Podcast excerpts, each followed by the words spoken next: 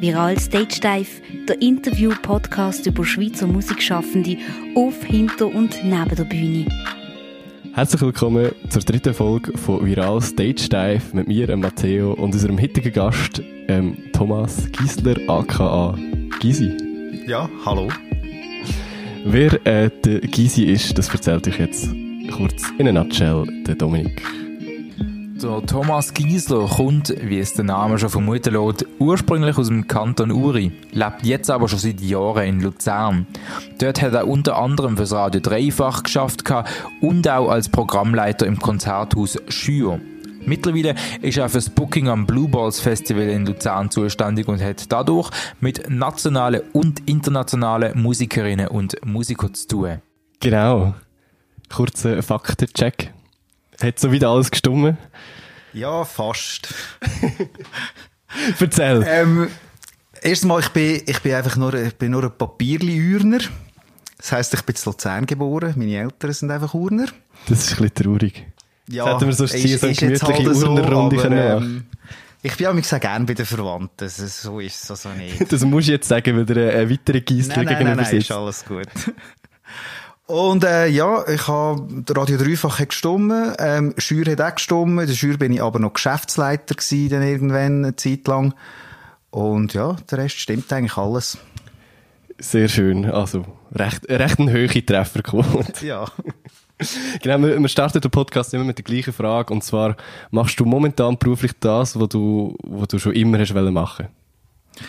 Ähm, nein, weil, also, erstens mal, jedes vernünftige Kind hat wollen Lokführer werden, in meiner Zeit damals. Oder Pilot, oder Arzt, Ja, oder... ich, ich wollte Lokführer werden, das ist definitiv so.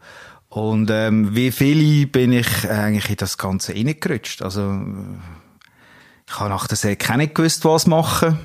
Habe dann mal gefunden, ja, machst halt Elektrozeichner, wenn du da schon einfach eine Lehrstelle bekommst. Und nachher ist dann das halt mit dem Radio dreifach gekommen und dann rutscht man so langsam rein über Hörspiel, dann zu Kultur, dann zu Musik, dann zu Konzert und so rutscht man rein.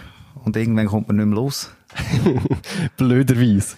Ähm, genau, eben, man, man findet online, beziehungsweise ich habe ich ha ein bisschen graben auf deinen Social Media Kanal plus LinkedIn. Vielleicht hast du den Flavio, Flavio habe ich aber auch Infos über LinkedIn gesucht und dann hat er mir im Podcast erzählt, hey, du, ich habe im Fall gar keinen LinkedIn-Account, also wie auch immer die Infos Ich da drauf kommen. Das gut. ist also offiziell ist dein. LinkedIn-Account. Das ist meine. Sehr gut. Auf jeden Fall, dort äh, fängt es eigentlich auch bei Radio Dreifach an und ich habe quasi noch gar nicht gewusst, was du vorher gemacht hast. Also normale Lehre als Elektrozeichner, ja. Und auch, also, ich habe gar nicht gewusst, was für ein Beruf das, das ist. Aber einfach gefunden, gut, etwas muss ich ja machen. Und äh, habe ich es halt gemacht. Und nach der Lehre hast du trotzdem dort noch ein paar Jahre geschafft, oder? Ja, aber auch eher, weil ich nach der RS auch nicht gewusst hatte, was machen. Und dann hat der Kollege gefunden, du, da ist eine Stelle als Elektrozeichner frei, willst nicht. Und ähm, dann noch verschaffen dort 100% und irgendwann ist dann das Radio dreifach gekommen, wo wir äh, uns beworben haben als Hörspielmacher, der Kollege und ich. Und wir sind dann genommen worden, haben können ein Hörspiel produzieren. Und dann mit der Zeit habe ich immer mehr Sachen machen im Radio. Dann, äh, dann ist das Gaffa dazugekommen mit den Schweizer Musikern. Dann ist äh, Redaktion, Moderation von der Tagessendung dazugekommen. Und dann habe ich Elektrozeichner immer weiter runtergeschraubt und das andere immer weiter rauf. Und ähm, Radio Dreifach hat eine Altersguillotine. Sprich, mit 25 ist Schluss. Ich hatte dürfen bis 26, weil es so Mitleid hatte mit mir. Ich habe zu dieser Zeit einfach relativ viel gemacht im Dreifach. Ich durfte bis 26 und da habe ich mal in der Schür gefragt, du, haben ihr nicht irgendeinen Job frei? Da, ja, kannst du da, kannst du auf ein Booking machen. Etwa so. Etwa so funktioniert das Ja. mit reinrutschen. Ja, ich bin natürlich, also eben, ich bin vom, vom Radio Dreifach aus äh, fürs Gaffa relativ viel Konzerte aufnehmen, damals noch mit Minidisc, hast du so ein Minidisc hineingeschoben. Das ist offiziell vor Ja, meiner Zeit gewesen mit Minidisc, ja. Und ähm, der, der, der haben mich die von der Schür halt auch schon gekannt und äh, so eigentlich der Kontakt ist dann so gekommen und wir haben im Dreifach haben wir auch noch Partys organisiert, wo ich auch mitgeholfen habe und äh, oder Konzerte und äh, ist mir halt so reingerutscht. Alright, ähm, du hast gesagt, Hörspiel. Wie, wie kommt man darauf, dass man Hörspiel macht? Ähm, ja, wenn man mal mit einem Kollegen so davon rumspinnen und dann äh, plötzlich merkt, dass man einen ähnlichen Humor hat und dann äh, haben wir wirklich auf, auf die, die Hörspiel produzieren fürs Radio Dreifach und ähm, haben, es sind tierisch viel, also sicher etwa 40 Folgen nach 20 Minuten, wo wir jede Woche produziert haben und ähm, es war einfach ein Spass gewesen. und wir hatten, wir hatten auch ähm, so eine Satiresendung daraus gemacht mit Kurzhörspiel noch und Verein Scheiß Sommer gegründet aus ähm, Comedy-Zwecken und, und lauter so Zeug, wo man halt, also, so, so Sachen, die man halt macht als Junge. Genau. ähm, man könnte meinen, als Booker macht man auf jeden Fall sicher selber auch Musik. Ähm, stimmt das? Das stimmt definitiv nicht. Also ich habe knapp Stille Nacht auf der Blockflöte. Das ist noch so ein ähm, Relikt aus meiner äh, Jugend. Aber ich habe nie, ich habe es mal probiert, äh, Schnurrengeige zu spielen. Habe es aber relativ schnell aufgehört, weil ich einfach gemerkt habe, nein, ich bin da nicht so talentiert. lieber Acts auf die Bühne bringen, statt selber auf die Ja, Bühne nein, stehen, aber was ich natürlich gemacht habe, ich habe dafür, ähm, damals hat es noch den Laser-CD-Shop gegeben in Luzern. Und ich bin relativ ein guter Kunde von ihm. Habe dann auch für DJ machen, also einfach so Radio Dreifach Partys. Einfach das, die Musik, die ich gerne gelost habe, dann aufgelegt. Und äh, das ist eigentlich so mein Ding zum, zum Musik rausgeben. Also ich habe nicht die eigene Musik rausgegeben, sondern, sondern einfach halt, DJ ist jetzt sehr hoch gegriffen. Track Selector, sagt man ja. Also einfach die richtigen Tracks ausgewählt, die die Leute zum Tanzen gebracht haben. Hoffentlich. Im besten Fall. Ich glaube, das hast du auch äh, in der Schür ab und zu, bist du als DJ noch selber. Mache ich immer noch Machst du immer noch? zwischendrin. Ja, so, aber nicht mehr so viel. Aber äh, gut, im Moment eh nicht so viel. Im Moment so, ja, schwierig. Wenn wir darüber reden. Wenn Äh, wenn nein, zu- lieber über das nicht. BSC Komm, reden, nicht, nicht. Wir wir Ich dann lieber Finde ich gut. spekulieren kommt nie gut. Ja, dann, dann lässt man sich ein Jahr später wieder an und dann liegt Mhm. man sowieso komplett daneben.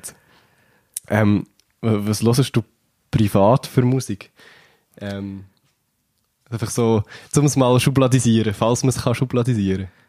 Äh, kann man durchaus. Ähm, ich sage grundsätzlich immer, ich höre Popmusik. Und Popmusik ist all das, was mir gefällt. Das heisst, es ist relativ breit. Also das fährt bei, also die Heil höre ich viel, eben, es fährt bei Punk an, Pop, Rock, ähm, Soul, auch alte, ähm, Blues. Aber es ist wirklich einfach querbeet und ähm, das ist privat und, und, und beruflich natürlich noch viel mehr. Da, das ist dann noch einiges äh, weiter, wo ich auch wieder neue Sachen können lernen, wo ich dann auch die höre, dass plötzlich, ah, der Elektro, das ist ja gar nicht so schlecht. Also du lernst immer wieder Neues kennen durch, durch einen Beruf, der dann auch die ist. So. Genau. Ähm, eben, du hast langes Booking gemacht in der Schür, beziehungsweise, wenn mich nicht alles täuscht, hast du dort 2002 damals angefangen gehabt. Genau, ja. Und dann bist du 13 Jahre dort gewesen in der Schür. 14, glaube ich. 14 sogar. 2016, ja, habe ich aufgehört. Krass. Ähm, ich nehme an, du hast in dieser Zeit nicht nur Bands gebucht, die dir selber mega gefallen haben, oder, oder kannst du sagen, du kannst hinter allem stehen, wo du, wo du gebucht hast, oder gibt es auch so einzelne Ausreißer, wo im Nachhinein das Gefühl hast, hätte ich vielleicht lieber nicht sollen buchen Ich habe grundsätzlich kann ich hinter allem stehen, was ich gebucht habe. Auch wenn es mir teilweise nicht gefallen hat. Aber ich habe immer müssen, wenn- ich Band auf der Bühne sehe, äh, dann wollte ich, dass das echt ist, dass das von denen kommt, dass das, und dass das den Leuten gefällt wegen dem, weil das echt ist. Und, und das muss nicht mir gefallen, aber ich will, ich will sehen, dass es ein, dass es eine echte Performance ist. Und, äh, ich meine, es gibt Beispiele, ich würde die jetzt, glaube Plüsch eher weniger hören. Aber wenn du an einem Plüschkonzert bist, wo du veranstaltest und du siehst die Leute im Publikum, wo, wo eine Freude haben, du siehst die Leute auf der Bühne, wo, wo eine riesen Freude haben zu spielen und genau das, wenn sie auch machen, dann, dann kann ich voll dahinter stehen.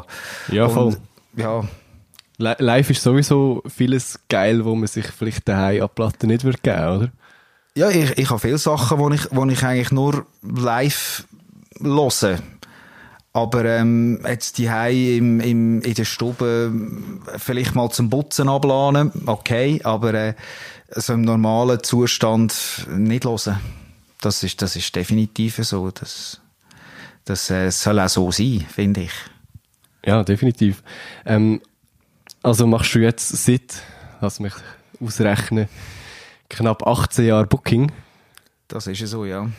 Ähm, in dieser Zeit, nehme ich an, erlebt man viel, viel Stories im Backstage und viel, viel lustige, viele lustige äh, Catering-Rider und Sachen, die man gerne hätte als bekannter Künstler im Backstage.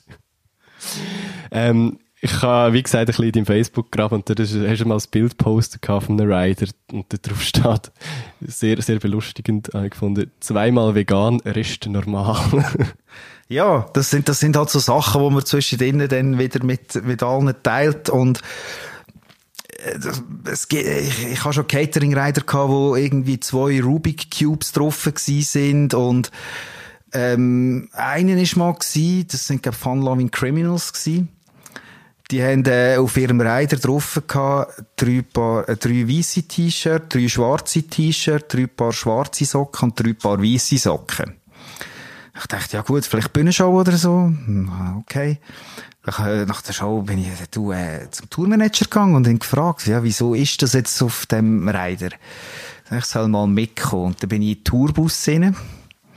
Jetzt gehst du mal da rein und schmeckst mal. Tu mal tief einschnaufen. Ich fand, okay, ist gut, ich weiss, wieso frisch die Socken Crazy.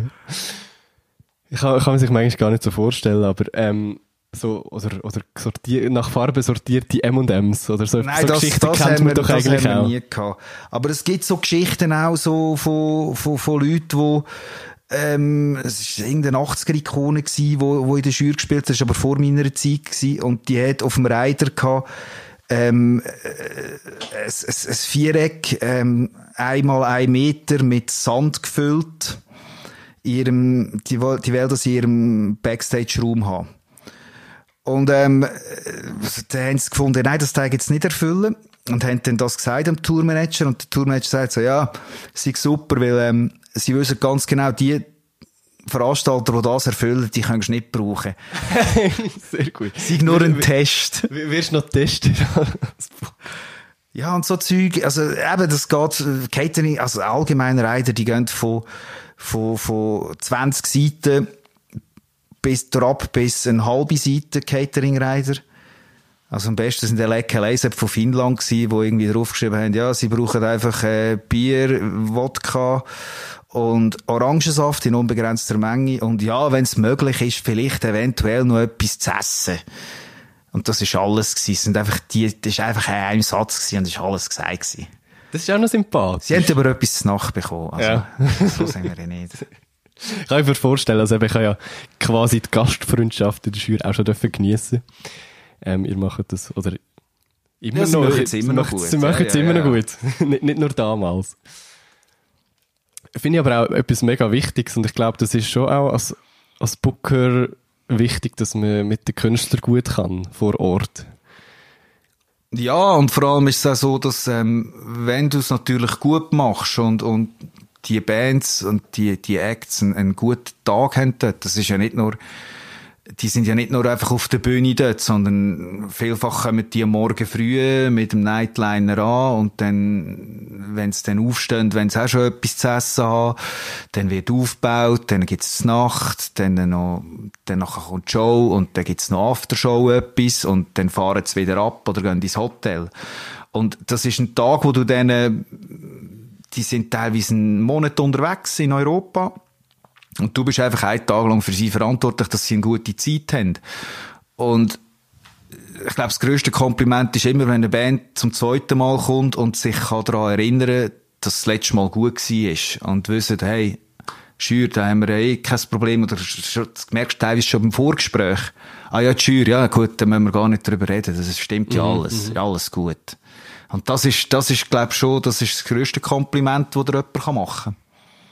Ja, und ich glaube, wenn, du- wenn du so ein bisschen diesen Ruf hast, hast du vielleicht auch eher mal die Chance, grössere Acts anzulocken. Oder Acts nochmal, eben, ein, ein weiteres Mal in, ins Konzerthaus irgendwie zu bringen. Ja, aber es, es geht ja natürlich schon zum Agent weiter, wenn, wenn, wenn ein Act zufrieden ist und sagt, hey, die Jury ist super gewesen und so, dass ein Agent weiss und der Agent hat noch eine andere Band, die vielleicht ein bisschen grösser ist und äh, dann, dann kann es gut sein, dass das durchaus von Vorteil ist. Und ähm, wir haben das viel gehabt mit äh, teilweise Agenten, die haben genau gewusst, ja gut, wenn es Band in die Jury geben, dann haben sie den ganzen Tag Ruhe, dann können sie, sie haben einen easy Tag und äh, wir machen den Rest und schauen, dass die Band einen guten Tag hat. Und das ist äh, sicher von Vorteil, wenn, wenn, wenn du einen guten Ruf hast. Auf jeden Fall. Ähm, eben, du machst es seit 18 Jahren. Ich nehme an, so schlecht wird es dir nicht gefallen. so der Job an sich. Ähm, Gibt es trotzdem etwas, wo du würdest sagen, ähm, am Job, das, das nervt mich oder fände besser nicht als Booker arbeiten, weil es ist zum Teil scheiße aus diesen Gründen. Ja, ich meine, jeder Job hat ähm, seine, seine Schattenseite, sage ich jetzt mal. Ähm, ich finde es einfach spannend, wenn du Booker bist, jetzt vor allem mit der Schür damals noch, da bist du auch gleichzeitig, hast du noch die ganze Produktion unter dir gehabt. Das heisst, du hast am Tag selber geschaut, dass die Band Hotelzimmer hat, dass das Catering rum ist, dass Technik alles stimmt, mit natürlich dann Zusammenarbeit mit den Technikern. Und das ist schon sehr abwechslungsreich und aber irgendwann, also mir ist es so gewesen, der Jury, irgendwann habe ich auch nicht mehr so Lust gehabt, irgendwie die Hotelzimmer buchen und, äh, ah, noch das Catering organisieren. Bin ich irgendwann auch froh gewesen, habe ich den, jemand unter mir gehabt, ich gesagt, du kannst da noch schnell die Produktion machen. Und ich habe, ich habe mich dann zurückgezogen von der ganzen Produktion. Ja. Das ist dann aber, als ich zum Blue Balls gewechselt habe, ist das dann eigentlich wieder der, der geile Teil gewesen, weil dort ist es natürlich noch ein bisschen anders, wenn du das ganze Jahr für etwas schaffst, wo nachher neun Tage stattfindet. Dann hast du wirklich einfach eine Booking-Phase und ab dem April hast du die Produktionsphase. Und das ist auch spannend, irgendwie 75 Bands in neun Tagen durch und für die alles Hotel organisieren, jonglieren mit den Zimmern, wo hat jetzt noch Platz und Transfer organisieren und all das, das ist extrem spannend. Aber ja, das ist schon so. Teilweise kann ich vielleicht sagen, wenn ich jetzt etwas müsste sagen, wo ich, wo ich finde, es hat alles mit der heutigen Zeit ein bisschen zu tun. Nein, es ist auch so, schon so, in letzter Zeit, also die letzten paar Jahre ist es halt auch, es ist extrem professionalisiert. Also, als ich vor 18 Jahren angefangen habe, ist noch mehr so ein bisschen, ähm, Head-to-Head gewesen jetzt mit Agenten was jetzt halt durch grössere Konzerne, durch Agenturen aufgekauft worden sind von internationalen Konzernen und alles.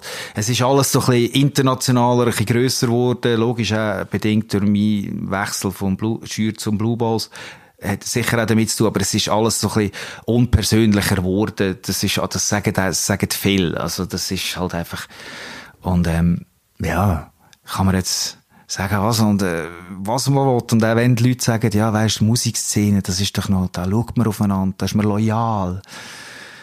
Vielleicht bis zu einer gewissen Größe, ja. Und, Ja. also, also, oder eben bis zu einer gewissen Professionalität. Es gibt eine, so eine Booking-Legende in England, der John Giddings von, von Solo Agency, der hat mal gesagt, wenn du Loyalität willst, kauf dir einen Hund.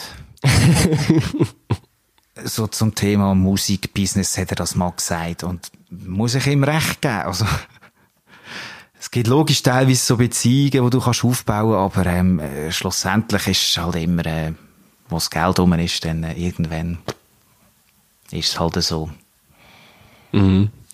Wie gesagt, ähm, ich glaube 2016, wenn es mich nicht täuscht, hast du nachher gewechselt zum Blue Balls. Und ähm, eben, ich habe zum Beispiel mit meinem Vater darüber geredet, dass ich, dass ich den Podcast mit dir aufnehme. Und er hat so gefragt, ähm, eben, schaffst du quasi Fulltime fürs Blue Balls? Und ich glaube, es gibt Leute, die sich das nicht so ganz können vorstellen was das für einen Aufwand bedeutet. So ein Festival auf die Beine, auf die Beine zu stellen, dass es wirklich Leute gibt, die, die Fulltime für das angestellt sind. Ja, also eben, ich fahre im, im September fange ich an fürs Booking machen bis fürs nächste Jahr. Das dauert eben bis Ende März. Und dann ist die ganze Produktionsphase fürs Festival, wo, wo dann Ende Juli fertig ist und so der August ist mehr oder weniger so ein bisschen ferienmässig. Auch die braucht's. Ja. Und ähm, was ich muss sagen, ich meine, da gibt's andere Festivals, wo, wo, wo schon zehn Jahre Vorlaufzeit haben. Also das sind wir jetzt eigentlich eher weniger und die Mhm. haben auch das Jazzfestival Montreux hat auch mehr Angestellte im Booking als nur, nur jetzt eine. Also ich mache es mit dem Chef zusammen. Also wir sind Ja. eineinhalb, sage ich jetzt mal. Also, weil er noch viel anderes zu tun hat. Aber äh, da- da- das, das Montreux Jazz Festival hat dann, da reden wir nicht nur von zwei Personen, das sind dann schon ein bisschen mehr. Wa- Was ist jetzt beim Blue Balls ähm, eben so eine Anzahl Personen, die dahinter stehen? Sind das vor allem ihr zwei, wo, wo die ganzen Acts organisieren und der Rest Ja. drumherum oder? Also Booking Musik bin ich angestellt Ja. und mache es mit dem Chef zusammen und da hat es noch zwei andere, die arbeiten, jemand Kommunikation und Kunstbooking. Weil wir haben ja auch noch Künstler, die, die malen, painten und Mhm. so. Und die ist auch noch für Film zuständig, wo wir auch noch haben und für, für Fotografen. Und dann noch jemand, der für das ganze Ticketing und Bazarstand und Foodstand zuständig ist. Also das sind eigentlich vier Leute, die das ganze Jahr arbeiten. Ja. Und während dem Festival sind es dann 400. Eben dann auch mit freiwilligen Helfern. Ja, das fängt und- dann so im Februar an, dass immer mehr Systeme reinkommen und bis zum Festival sind es dann einfach 400 in 23 Bereichen aufteilt. Crazy. Ja, es ist, es braucht einiges, um das auf die Beine zu stellen, ja. Ja, eben, man muss sich das, glaube ich, ab und zu mal so ein bisschen vor Augen führen. Es ist, es ist äh, recht heavy. Und genau darum gibt es Fulltime-Jobs. Ja, für, für so definitiv. Festivals. Für Blue Balls hast du jetzt ja wahrscheinlich noch, noch mehr mit, mit grösseren oder internationalen Acts zu tun als in der Schür, nehme ich an. Also rein von meinem Gefühl her gibt es mehr grosse Headliner bei einem Blue Balls Festival als in einer Schür würden spielen. Ja, klar, also das, ich meine, es sind natürlich Acts, wo, wo, ähm, wo, wo niemals in der Schür spielen von der Grösse her nur schon, wenn, wenn du einen Act hast, der sonst im Hallenstadion spielt und du schaffst es, den als Blue Bass holen, wie James Blunt jetzt, der das Jahr gespielt hat. Bei der James Blunt, der ist, äh, haben wir Jury auch mal angefragt, also der Agent hat, es verkaufen und ich habe gesagt, ja, das Rumgeheule will doch niemand hören. Ähm, Ui, mutig. Wobei, man muss auch sagen, wenn wir den gemacht hätten, damals wären vielleicht etwa 30 Leute gekommen, weil er relativ früh war. Ja, tatsächlich. Also von dem her, ja, ist jetzt nicht so, aber ähm, eben, das ist jetzt auch so ein Act, ähm, der, der steht voll dahinter dem, was er macht, aber ist jetzt auch nicht, wo ich die Heim würde hören. Aber äh, logisch, es, es ist eine grössere Geschichte, das Blue Balls, das sind Acts, wo, wo halt grösser sind. Und, ähm, aber auch das sind nur schlussendlich, logisch, sie kommen dann halt vielleicht mit zwei Trucks und zwei Nightliner und äh, du musst dann schauen, dass das irgendwie alles Platz hat und alles funktioniert. Ist von der Logistik her vielleicht ein bisschen grösseren Aufwand, aber grundsätzlich ist es auch nur eine Band, die auf der Bühne steht. Einfach gesagt. Also nicht mega viel komplizierter als Nein, andere Acts. Ja, und ich habe vielleicht auch ein bisschen mehr Leute zur Verfügung, die mir mithelfen an einem Blue als damals noch in der Schür, wo ich relativ viel auch allein gemacht habe. Und Aber auch dort keine komplizierte Stories mit me mega bekannten Leuten. Aber Wobei ich Ähm, mir, nein, glaube kann überhaupt vorstellen, dass die wirklich zum Teil un- unkomplizierter sind in Teilbereichen als. Ja, also teilweise, teilweise kommst du dann einfach gar nicht mit über das, äh, es, es gibt auch Divas, wo, wo dann einfach irgendwie kurz vor der Show ins KKL kommen, ihre Show spielen, zehn Minuten später vielleicht kurz in, den Backstage-Raum gehen und nachher wieder ins Hotel verschwinden, wo du eigentlich gar nie siehst. Das gibt's auch. Aber das soll auch so sein. Also, ich meine, wenn ich auf Tour wäre, weiss ich auch nicht, ob ich jeden Tag allen Heu sagen und Ja, eh, ja, ja. Fotos machen und so. Von dem her, mit der Cruise, weisst, ähm, hast du es eigentlich immer gut, sage ich jetzt mal. Vor allem auch mit denen, die schon mal gewesen sind. Eben, das ist wieder, sind wir wieder bei dem Thema. Genau. Eben, es macht natürlich viel, viel einfacher, wenn es gut miteinander ist, wenn du nicht gerade eine Grinde einschlägst vor, vor Ort. Ist bis jetzt noch nie passiert. Ich sehe immer so aus. Sehr gut. Ähm, gibt's, also wieder, wieder zurück zu deinem allgemeinen Booking, ähm, Booking-Job zu kommen, in den letzten 18 Jahren, gibt's, gibt's irgendeine Band, wo du so als deine Favorite äh, Live-Band würdest, würdest bezeichnen? Also vor, vor 18 Jahren hat ja noch gesagt, die Ärzte. Bin ich immer noch grosser Fan, habe sie jetzt aber länger nicht live gesehen, leider. Aber äh, in- insgesamt mit Solo-Ding etwa 30 Mal live gesehen. Oha. Ähm, aber jetzt in dieser Zeit, der beste Live-Act, was es gibt, ist äh, Frank Turner and the Sleeping Souls, finde ich. Weil der hat eine Energie auf dieser Bühne das, und, und einfach geile, geile Songs. Und das finde ich jedes Mal wieder Hammer, wenn ich ihn sehe. Schon mal selber gebucht oder einfach sonst, sonst erst gesehen? Ähm, lustigerweise hat er sein, ich glaube, sein erstes Schweizer Konzert in der Jury. Und zwar hat mir ein Booker angerufen, den ich gut kenne, der, der Martin Schrader, damals noch Lead Shredder, ähm, wo jetzt inzwischen ausgestiegen ist, aber das ist eine andere Geschichte. Er ist jetzt inzwischen äh, Weinbauer. ähm, und der hat gesagt, ja, er hat da für das und das Datum noch einen jungen, talentierten Singer-Songwriter aus England, ob ich echt Platz hätte in der Jury. Und dann habe ich so gesagt, ja, an dem Tag haben wir Heidi Happy CD Taufe. Ich frage sie mal. Die Heidi Happy hat dann gesagt, oh, junge, talentierte, gut aussehende Singer-Songwriter kann kommen. Und er ist dann gekommen für 150 Euro im Duo und hat den Support-Tag gemacht für die Heidi Happy. Und als ich das letzte in der Jury gebucht habe, habe ich 7000 Euro gezahlt. Ein bisschen andere Dimensionen. Ja, also ich habe, glaube dreimal veranstaltet insgesamt. Ah, okay. Gibt es auch irgendwelche Acts oder Bands, wo du sagst, möchte ich unbedingt nochmal buchen in meiner Booker-Karriere, habe ich bis jetzt aber noch nicht geschafft? Ähm, Oder Spoiler ist jetzt für, Nein. für künftige Blue Balls Programm. nein, ehrlich gesagt, ähm, seit, seit ein paar Jahren habe ich es eigentlich äh, so, dass ich nicht auf die grossen speziell gickerig bin, obwohl das cool ist und es die braucht, auch, auch natürlich finanziell, weil ohne die grossen funktioniert das Festival nicht. Und natürlich wäre es schön, die Ärzte mal zu haben, aber das ist eine andere Geschichte. Aber Würde ich glaube auch kommen. Ja, Also ziemlich ja, sehr, ich- ich- definitiv ich auch. sogar. Und, ähm, aber der Reiz ist eigentlich viel mehr da, etwas Neues zu entdecken, äh, einen jungen Act zum ersten Mal in die Schweiz zu bringen und dann äh, vor der Bühne oder neben der Bühne stehen und finden, wow, ist das geil. Und das finde ich eigentlich inzwischen viel cooler, als irgendeinen einen bekannten grossen Act zu holen. Und auch zu wissen, oh, das ist gut, aber, aber etwas Neues und genau zu wissen, hey, das ist jetzt, die, die Leute, die jetzt dort unterstanden, die, die, die hören jetzt das zum ersten Mal in der Schweiz live.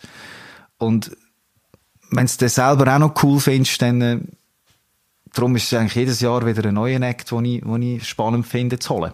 Mhm.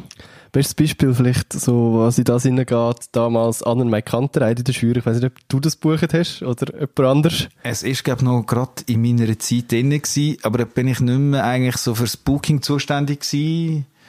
Ich glaube, das hat schon mein Nachfolger gemacht, da bin ich eigentlich mehr der Geschäftsleiter Ja. gewesen, also. Jedenfalls ist auch so ein Konzert, wo ich, wo ich voll geil finde, dass ich es noch in der Jury gesehen habe und dass ich es jetzt nicht im Hallenstadion muss anhören. Ja, eben, das sind, sind genau so Sachen, wo, wo ich spannend, also es ist das Gleiche wie mit Frank Turner, wenn du den zum ersten Mal gesehen hast, und ich meine, ich bin auch dort gestanden vor der Bühne und gefunden, wow, ist das geil. Den wollte ich wieder machen, den wollte ich wieder sehen und ich habe inzwischen auch zu London in der Wembley Arena gesehen vor 12'000 Leuten und das ist schon, schon noch geil, wenn so etwas, einfach so den Weg mal mm, kannst nachvollziehen, also na, nachverfolgen. Und ähm, ich meine, ich bin auch immer gespannt, eben, so junge Acts, die wir als Support-Act, als Blue Balls holen oder vielleicht auf der Pavillonbühne. Da hoffst du immer, dass, vor allem wenn du sie selber noch cool findest, dass sie den nächsten Step machen und dass sie kannst, könntest auch weiterverfolgen und das ist, das ist, glaube ich, spannend. Mhm. Du hast vorhin gesagt, so eine Band muss auf jeden Fall so echt sein auf der Bühne und einfach das verkörpern oder das meinen, was sie auch von sich kennt. So. Ähm, was braucht sie in deinen Augen noch, sagen wir jetzt als, als junge Schweizer Band, dass, dass man es schafft? Ich glaube nicht, dass du das Geheimrezept hast, aber vielleicht so zwei, drei Sachen. Ja, als Band brauchst du vor allem, wenn du erfolgreich werden extrem viel Durchhaltewillen. Und ähm, nützlich sind sicher auch, wenn du die richtigen Leute um dich herum hast und die richtigen Leute um dich herum scharst auch. Also, wenn du weisst, hey, wenn es dann noch deine Kumpels sind, umso besser. Aber ähm, das finde ich, ich glaube, das Wichtigste. Und natürlich, mein Talent ist sicher auch nicht ähm, von Nachteil. Wahrscheinlich, ja. ähm, ja, ich glaube, wir sind so weit durch mit meinen Stichwörtern, die ich hier aufgeschrieben habe. Als, als letzte abschließende Frage. Ähm, Gibt es für dich, oder, oder was ist für dich der, der most underrated Schweizer Musikschaffende? Oder Schweizer Musikschaffende, weiblich. Muss jetzt nicht unbedingt ähm, eine Band oder ein Künstler sein, der auf der Bühne steht. Kann auch ein Booker sein oder Leute, die hinter der Bühne einfach so hart krampfen, aber irgendwie äh, wo, wo man irgendwie nicht kennt und so ein bisschen mehr Aufmerksamkeit, zum Beispiel hier in diesem Podcast, sollten genießen. Also in Sachen Musiker, da sage ich eben seit Jahren das Gleiche, in einer gerechten Welt wären die Mothersprite bekannter von Luzern. äh, sie haben es leider nie geschafft. Sie werden es vermutlich auch nie mehr schaffen, obwohl sie immer noch gute Musik machen. Meinst du, aus dem Alter sind sie draussen? Ja. ähm, das, für wer das ich mir auch mehr Aufmerksamkeit wünsche jetzt in Sachen Band ist ähm, vor allem in der Schweiz ist eigentlich Silent Ardor, wo ich finde die machen so geilen Sound. Logisch, sie sind schon ein bisschen grösser geworden. Wo hier komischerweise ein Plakat in diesem Raum hängt. Ja, da bin ich in der Schür gelesen und da haben wir ein Plakat mitnehmen Gestohlen? Nein, nein, aus der nein, nein, nein, nein, nein, es ist mir, es ist mir, äh, es ist mir mitgegeben worden. Das ist schon so. Und ich glaube, äh, ich meine, all die Leute, die man halt nie gesehen an einem Konzert, die, die jetzt in der momentanen Covid-19-Zeit am meisten zu leiden haben, fast, das sind, das sind all die Techniker, die, die, die Leute, die, die, die krampfen für ein Konzert, wo man, wo man gar nicht richtig mitbekommt. Und, ähm, ich glaube, die hätten, die hätten viel mehr Aufmerksamkeit verdient und nicht nur klatschenmässig, sondern ja, es ist halt manchmal schwierig, denen, dass man äh, gut kann zahlen kann. Okay, das ist Kultur, da wird niemand wirklich reich, mit ein paar Ausnahmen. Also eben, wir sind da in einer Garage, ich wohne da, also ich werde auch nicht reich. Nein, ich wohne nicht da. Aber, ähm, aber ich glaube, die Leute im Hintergrund, die, die, die werden äh, vielfach einfach auch unterschätzt und, und dass, dass vieles gar nicht möglich wäre, wo die Leute irgendwie als selbstverständlich anschauen. Das, ähm, das muss man sich einfach mal bewusst werden, glaube ich, als, als Außenstehende. Würde ich so unterschreiben und äh, genau darum machen wir ja unter anderem, Pod, äh, unter anderem den Podcast. Es ist mir doch noch eine Frage in Sinn gekommen, beziehungsweise habe ich sie einfach übersehen. Da. Das ist gut. So, also wirklich abschließende Frage. Ähm, hast du irgendeine Ahnung oder eine Zahl im Kopf, wie viel Konzerte das du in deinem Leben schon besucht hast? Nein. Habe ich mir hier gedacht. Hast du trotzdem gefragt haben. Nein, aber es ist teilweise auch schwierig zu sagen, weil wenn du ein Konzert veranstaltest, vielfach hörst du zwei, drei Songs. Ähm, was die manchmal anschießt, manchmal findest du, ja, ist ja ganz okay. Dann gehst du, ja, gehst nicht zwei, drei Songs hören, also ich kann sagen, ich sei dabei gewesen. genau. Aber äh, das, das, das eigentlich gar nicht kannst sagen, ja, bin ich jetzt zu dem Konzert gewesen oder nicht, auch wenn es du selber veranstaltet hast. Und dann nur vom Nachhinein von den Kollegen hörst, er war geil gewesen, oder äh, das und das hat nicht gepasst und, ja. Und du weißt einfach von nichts. ich finde einfach, ich habe einen guten Tag gehabt. Ist gut. ist gut. also, sehr schön. Ich glaube, dann wären wir tatsächlich schon am Ende angekommen. Ja. Vielen Dank. Ähm, habe ich dürfen da in deiner Garage zu Gast sein. Äh, ist gern geschehen. Bei, bei angenehmer Temperatur im Vergleich zu draussen. Genau. Ähm, schaut doch mal auf viralviral.org vorbei. Dort gibt es noch ganz viele weitere Sachen rund um Musik, Kunst, ähm, was weiß ich alles. Und dann hören wir uns in zwei Folgen wieder beim Viral Stage Dive Podcast. Bis zum nächsten Mal. Danke fürs Einschalten und bis dann. Tschüss.